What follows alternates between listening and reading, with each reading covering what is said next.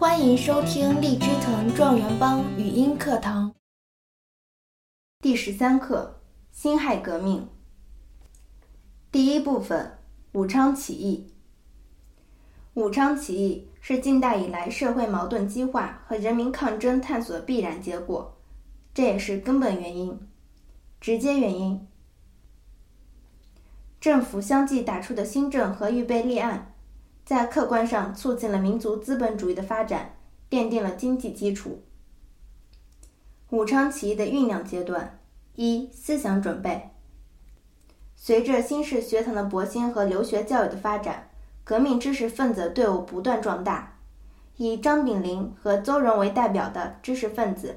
把西方资产阶级革命时期的天赋人权、自由平等学说作为民主革命的思想武器，进行大力宣传。当时，上海和日本东京成为中国革命知识分子宣传民主革命思想的重要阵地。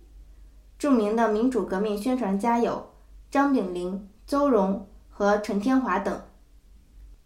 二、组织准备。一八九四年。孙中山在檀香山建立中国第一个资产阶级民主革命团体新中会，决心驱除鞑虏，恢复中华，创立合众政府。随后，民主革命团体如雨后春笋，纷纷出现。一九零五年八月，兴中会、华兴会、光复会骨干聚集日本东京，召开中国同盟会成立大会。大会内容。一通过了同盟会章程，以孙中山提出的驱除鞑虏、恢复中华、创立民国、平均地权为政治纲领。二推举孙中山为总理，黄兴为执行部事务。三决定创办机关刊物《民报》。中国同盟会是近代中国第一个统一的资产阶级革命政党。三军事准备。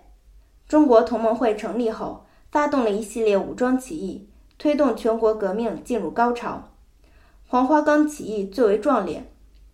一九一一年四月二十七日，黄兴领导革命党人在广州起义，黄花岗七十二烈士合葬于广州黄花岗。这次起义也称为黄花岗起义。与此同时，武汉成为民主革命的摇篮。一九一一年五月。清政府秉承列强旨意，发布铁路国有法令，强行收回民间集资自办的粤汉、川汉铁路，引起轰轰烈烈的保路风潮。爆发的时间：一九一一年十月十日。武昌城内新军工程营的革命党人率先起义，攻占楚望台军械库。经过一夜激战，革命军占领武昌。十二日。占领武汉三镇，清末错综复杂的矛盾交汇，成为辛亥革命的突破口。第二部分，中华民国成立。一九一二年元旦，孙中山宣誓就职，宣告中华民国成立，定都南京，以五色旗为国旗。一九一二年春。孙中山代表中华民国南京临时政府颁布《中华民国临时约法》。约法的内容：一、中华民国主权属于国民全体；二、国内各民族一律平等；三、国民有人身、居住、财产、言论、出版、集会、结社、宗教信仰等自由；四、国民有选举权和被选举权；五。确立行政、立法、司法三权分立的政治体制。约法特别规定，实行责任内阁制，内阁总理由议会的多数党产生，总理可以驳回总统的意见，总统颁布命令需由总理复述才能生效。中华民国临时约法是中国近代史上第一部资产阶级性质的民主宪法，具有反对封建专制制度的进步意义。第三部分，中国民主进程的丰碑。袁世凯篡夺果实的过程。辛亥革命爆发后，清廷任命北洋军阀头子袁世凯为内阁总理大臣，主持军政，企图挽救危局。袁世凯一面命令北洋军猛攻汉口、汉阳，一面向南京临时政府提出议和。列强以军事威胁、外交孤立和经济封锁为手段，向革命政权施加压力，并制造舆论，替袁世凯撑腰。革命营垒中的立宪派和旧官僚趁机攻击革命党人，孙中山被迫妥协，表示如果清帝退位，袁世凯赞成共和。就保举袁世凯为临时大总统。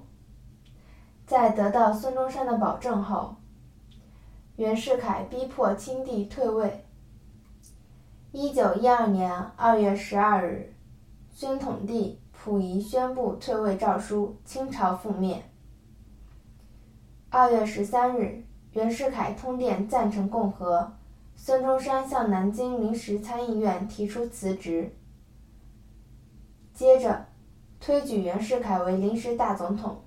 同年三月，袁世凯在北京就任中华民国临时大总统。辛亥革命的胜利果实落入袁世凯手里。辛亥革命失败的原因：一、内部资产阶级的软弱性、妥协性；二、帝国主义的公开支持、军事威胁、外交孤立、经济封锁；三。立宪派和旧官僚的趁机进攻。四，袁世凯大耍两面派手段。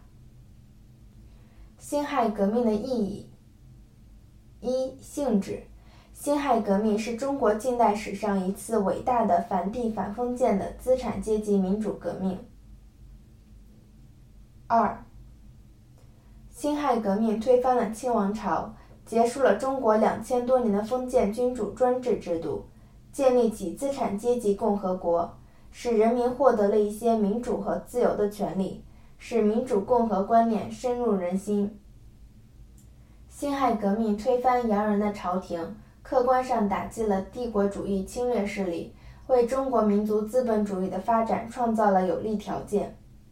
三，辛亥革命沉重打击了帝国主义的侵略势力，对近代亚洲各国被压迫民族的解放运动。产生了比较广泛的影响，特别对越南、印尼等国起了推动作用。本课要旨：一、清末错综复杂的矛盾交汇，使武汉三镇成为辛亥革命的突破口；二、辛亥革命使民主共和观念逐渐深入人心。更多学习资源，请关注微信订阅号“荔枝藤”。